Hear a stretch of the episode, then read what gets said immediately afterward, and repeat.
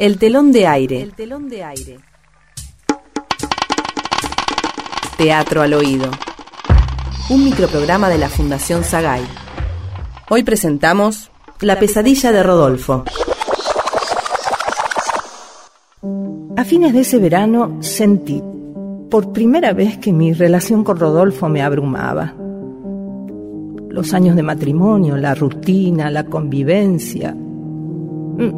No, no podía precisarlo. No había razones puntuales, solo una sensación. Tenía que hablar con él. Tomé impulso y me decidí. ¿Y? ¿Entonces? ¿Querés un mate? No, ¿Querés un café? no. Me pediste que viniera más temprano. Aquí estoy. Bueno, Rodo, me parece que vos sabés de qué quería hablarte. No, tesorito, no lo sé. Lo que nos está pasando. ¿Pasa algo? No me asustes.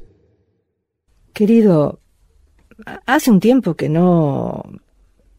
que no... ¿Qué es esa cajita?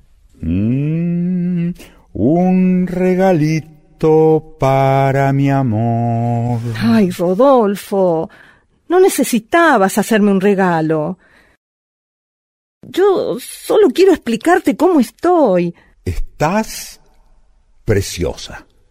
Así estás. Rodolfo, hablo en serio. No me digas que no te gusta la pulsera. Sí, sí, es muy bonita, pero... Sabía que te iba a gustar. Dale, ahora te acepto el café. ¿Sabes que cuando venía para acá estaba preocupado pensando en el color que había elegido? Porque Tierno, afable, cariñoso, siempre con ese tono de voz bajo, tranquilo. Era casi imposible contrariarse con un hombre así. Hablar con Rodolfo de esto no iba a ser fácil. Me empezaba a fastidiar la culpa que sentía por ese incipiente deseo de poner distancia entre nosotros. Hola, linda. ¿Cómo estás? ¿Qué le pasa a mi tesorito, eh? Rodolfo, tengo que decirte algo importante, muy... Antes que nada, mirá qué tengo en este sobre. Tatán, tatán. Entradas para el concierto del sábado. Ah, Y en platea preferencial. ah, qué bueno. Por favor, no me hagas esto, tenemos que hablar. Bueno, dale, hablemos.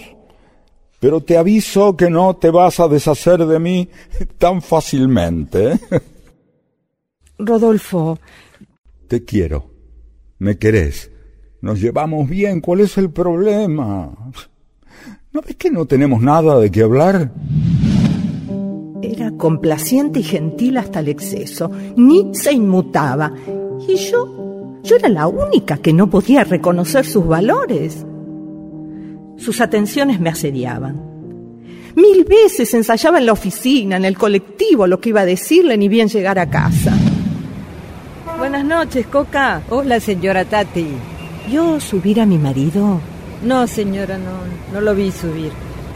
Pero me parece que le mandó algo que él la va a dejar con la boca abierta. Espera un momentito. ¿Y ahora qué? Mire, dos docenas de rosas rojas. Parecen de terciopelo. Oh, esos son maridos, Tati. No lo que una tiene en casa. Y sí, las mujeres me envidiaban. Y no era para menos. ¿Cómo no envidiar a la esposa del hombre perfecto? Eso aumentaba la culpa, pero no mi determinación, cada vez más ferviente de separarme de Rodolfo. Seguía practicando decenas de explicaciones que trataban de disminuir el impacto de mi decisión en él. Inútil. Aparecían regalos insólitos, cenas en restaurantes exóticos, hasta un romántico minicrucero al Brasil. Sí, sí, sí. Cuanto más intenso era mi deseo de separarme de él, más regalos, más sorpresas, más declaraciones de amor de su parte. Mi muy querida.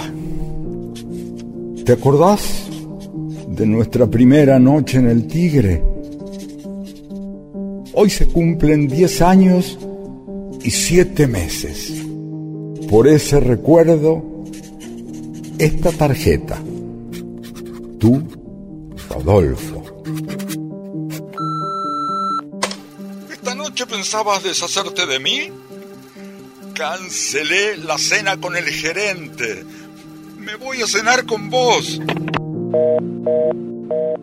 Mi amor, maldito trabajo. Estos tres días sin vos en Tandil son insoportables. No veo la hora de volver. Te extraño. Hola. Sí, sí. ¿Rodolfo Méndez? Sí, soy la esposa. ¿Qué? ¿Cómo? ¿Qué pasó? ¿Dónde está internado?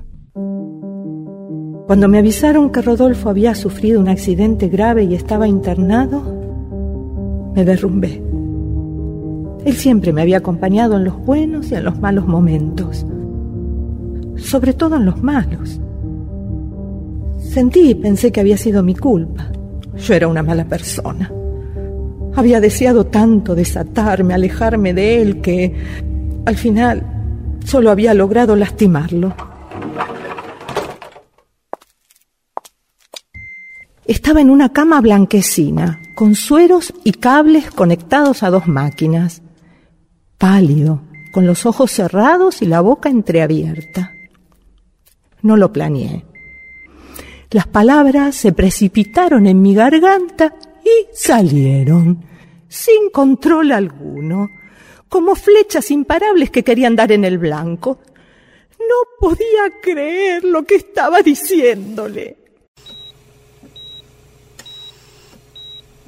Rodolfo, querido mío, escúchame bien. Sos muy bueno, sos romántico, sos un encanto, sos casi perfecto. ¿Me escuchás?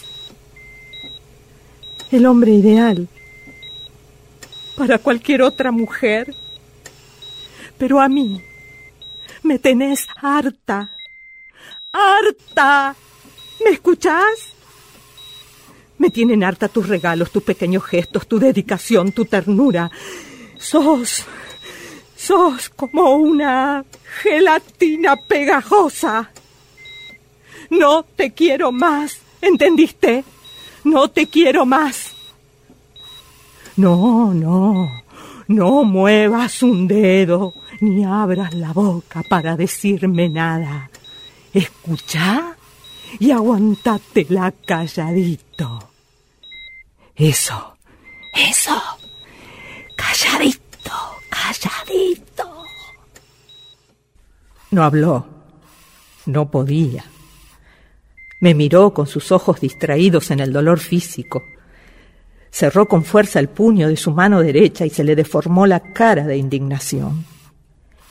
Cuando finalmente logró balbucear unas palabras, acerqué mi oído a su boca para escuchar lo último que le oí decir. Sos...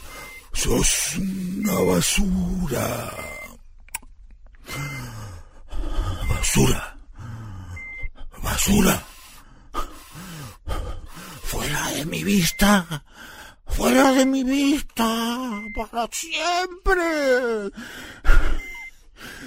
Para siempre. Para siempre. Y le hice caso.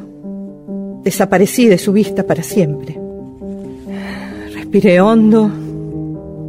Me dolía el corazón pero era un dolor que me aliviaba. Me había sacado un puñal y ahora sabía que si bien había una herida profunda, con el tiempo cicatrizaría.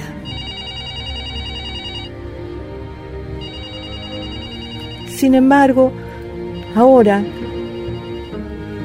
cada vez que suena el teléfono, pienso que voy a atender y escuchar la voz de Rodolfo sorprendiéndome con alguna de sus propuestas de amor.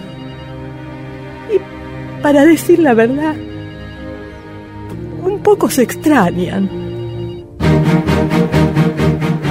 ¿Qué le pasa, mi tesorito, eh? Un regalito Ay, para mi amor. Te quiero, Rodolfo. Te aviso que no te vas a deshacer de mí tan fácilmente. ¿eh?